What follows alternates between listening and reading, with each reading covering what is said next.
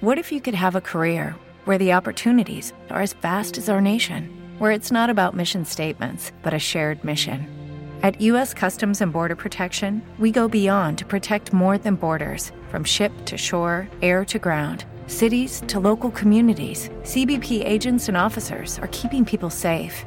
Join U.S. Customs and Border Protection and go beyond for something far greater than yourself. Learn more at cbp.gov/careers.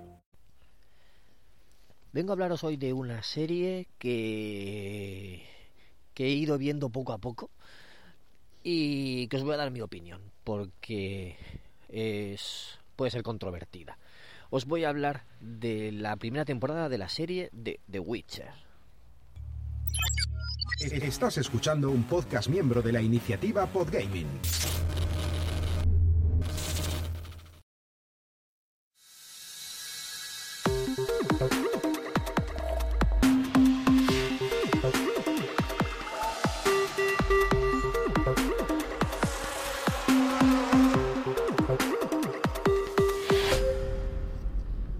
¿Qué tal, amigas y amigos de Ocio 2.0? Bienvenidos a vuestro podcast favorito de recomendaciones breves sobre cosas para hacer en el tiempo libre. Yo soy David Bernat, estoy aquí paseando a mi perrito, como siempre a mi perrita, y os voy a hablar de la primera temporada de The Witcher. Es una serie que prometía mucho, es de Netflix, es original, y prometía mucho. Decían que que si la trabajaban bien, con un gran presupuesto, con un buen guion, podría rivalizar con Juego de Tronos porque es fantasía medieval, es espada y brujería, eh, tiene muchas cosas mm, que podrían asemejarse a, a Juego de Tronos por, por todo eso, por, por espadas, por fantasía, por mm, batallas, caballos, cosas así. Y, y parece que no ha sido así, porque el tiempo la ha puesto en un sitio que ahora comentaremos. Ahora comentaremos mm, brevemente. Yo llegué a esta serie eh, sin saber nada del lore. Sin saber nada. Ni he leído las novelas, ni he jugado a los juegos, ¿vale? Yo era un neófito. Y, bueno, después de verla, pues casi que sigo siéndolo. Ahora también, también profundizaré en, en, eso ahora. Yo lo que sabía es que el protagonista se llamaba Gerald de Rivia, que tenía un caballo que se llama Sardinilla, que que hay otra bruja por ahí que se llama Jennifer, que en el juego dicen que está muy buena. ¿Qué más? Eh yo qué sé, que, que, caza, que caza demonios, que caza mm, seres sobrenaturales. Sí, oye, un poco parecido a los hermanos Winchester en Sobrenatural, eso sí que es verdad, pero Sobrenatural es en la actualidad y, y esto en la en aquella época, o sea que podría ser un precursor de los Winchester. Y, y poco más sabía yo de, de esto, de este de Witcher, poco más. Y he terminado la serie sabiendo, la verdad es que sabiendo muy, muy, muy poco más muy poco más de, la serie. No he, no he conseguido quedarme con prácticamente nada. He visto escenas por ahí, peleas, cosas interesantes, algunas escenas interesantes, bichos que no conocía, pues de, de su lore que que no es no son criaturas conocidas por pertenecer a a por decir al mundo de de la cultura popular, ni de dragones y mazmorras, ni de cosas así. Son otros bichos mmm, diferentes, son otro tipo de, de criaturas, ¿no? Y, y, bueno, pues la serie me la ponía de fondo, la verdad. Me la ponía de fondo. La ponía algunas noches cuando estábamos viendo una serie y y estábamos viendo, sobre todo cuando estábamos viéndola en Netflix y se dormía mi mujer, pues para no seguir avanzando yo con esa serie y eh, para que no se descolgara ella, pues digo, voy a, voy a poner un capítulo. ¿Cuál? Pues The Witcher, venga, voy a poner The Witcher. Y muchas veces pues me cogía el móvil, es verdad, me cogía el móvil, lo, lo confieso. A lo mejor otra serie, si me hubiera enganchado más, no lo habría cogido, pero, pero esta sí. Entonces la tenía puesta de fondo y yo iba mirando o, o redes o, o jugando un poco con el móvil.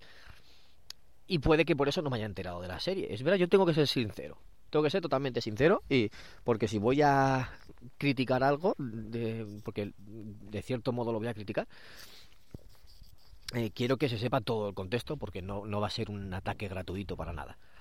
Entonces, eso, pues yo la estaba viendo de fondo y sobre todo en muchas escenas me quedaban bobado mirándolo porque eran, eran interesantes. Y, claro, pues sí, se ve una evolución, por ejemplo, de Jennifer, que era una bruja jorobada, deforme, era muy fea y hace un, un conjuro con un médico, lo pasa súper mal y al final es bellísima. Y, eh, y eso, pues son son formas de o sea, son cosas que, que te quedan no las peleas contra los bichos estos pues sí yo creo que sí ahí sí que las he visto todas porque son momentos de acción que te atrapan pero cerca del final de la temporada hay una guerra no sé quiénes pelean eh, eh, yo me he encontrado de repente a, Jennifer aquí y en el capítulo siguiente estaba en otro sitio con otra gente no me he quedado con personajes, no sé quiénes son. Hay una niña por ahí rubia que está buscando a Gerald. No sé quién es esa niña. Eh, no sé. Caótica, yo la he visto un poco caótica y no me he enterado de nada. No sé lo que ha pasado en esta serie, en esta temporada. No sé lo que ha pasado. Eh, sí que tiene bastantes eh, escenas subidas de tono, tiene desnudos, en eso se ve que también se han querido, se han querido parecer a, a Juego de Tronos, pero por lo visto en los videojuegos también también tiraba por ahí muchas veces, o sea que también se también se era tira escenas eróticas de sexo, etcétera. Y la serie las tiene, es verdad, es para mayores de 18 años, por supuesto. No solo por la sangre ni por la violencia explícita, sino también por la por las escenas de sexo. Y bueno, más que escenas de, escenas de sexo, alguna escena subida de tono y, y desnudos.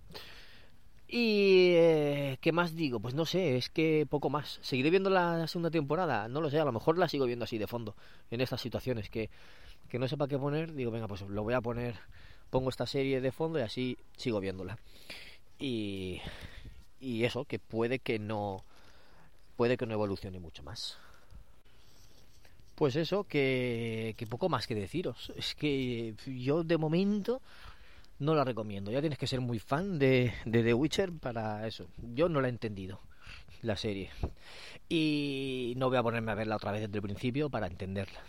Porque el tiempo es limitado, el tiempo es oro y, y por ahora no me ha ganado. ¿Por qué decía que el futuro de la serie la ha puesto en esta situación? ¿Qué tal? Ya creo que no sé si está cancelada o no la serie, pero no creo que no.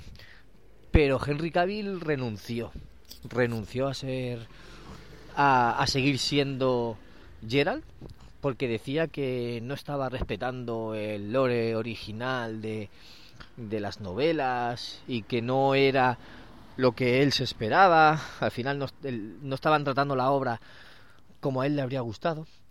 Y por eso Gerald eh, abandonó la serie. Y entonces se supone que va a coger a otro actor para que la siga haciendo. ¿Seguiré viendo la tercera temporada?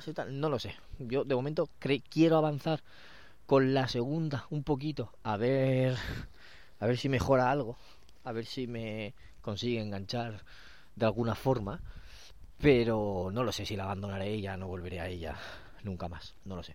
Así que eso, pues la serie prometía mucho, la gente le tenía muchas ganas, pero las críticas que, que yo he que yo he oído o leído son que no está tan bien y que lo peor que tiene o el fallo que tiene es la forma en contar la historia o los tiempos en los que cuenta la, la historia porque se ve que hay tres siglos argumentales o hay tres eh, líneas temporales que paralelas y no te lo dejan claro en ningún momento que una es el pasado otra el presente otro el futuro una o son tres, tres tiempos diferentes vale pero se ve que eso no lo dejan claro yo de hecho ni me he dado cuenta pero quizás por eso es lo que yo decía de que ahora de repente Jennifer está aquí luego Jennifer está allá y y ahora Gerald está aquí y ahora Gerald está con otra persona y eso me liaba.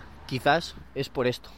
Y los que sí que han leído novelas o sí que han jugado el juego, sí que consiguen colocarlo, organizarlo temporalmente, porque sabe a qué se refiere. Pero yo no me he enterado. Sí que he visto algún flashback. Está claro que, que había flashback que te iban contando cosas del pasado.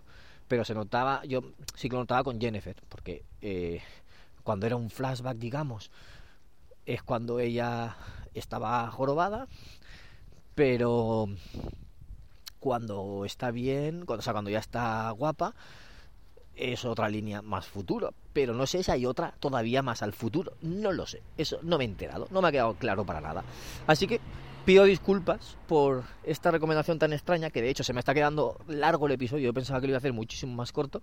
Pero eh, he querido explicarlo en vez de decir una puta mierda de temporada. ¿Vale? Porque eh, mi sensación es eso, es de vaya, vaya puta mierda lo que he visto. No me ha enganchado para nada y no me ha aportado nada. Pero no me gusta esa expresión, no me gusta valorar así los productos. Entonces yo quería justificarlo y quería explicar por qué me había parecido a mí. A ver, a lo mejor es problema mío de no haberme enterado bien por no estar 100% atento. O a lo mejor también puede ser problema de la serie o de ambos. Así que, no sé, si alguien la ha visto y me quiere dejar algún comentario explicándomelo, yo se lo agradeceré muchísimo. Pero por el momento voy a despedir el episodio y nos escuchamos en otro programa de Ocio 2.0. Un saludo a todos. Chao.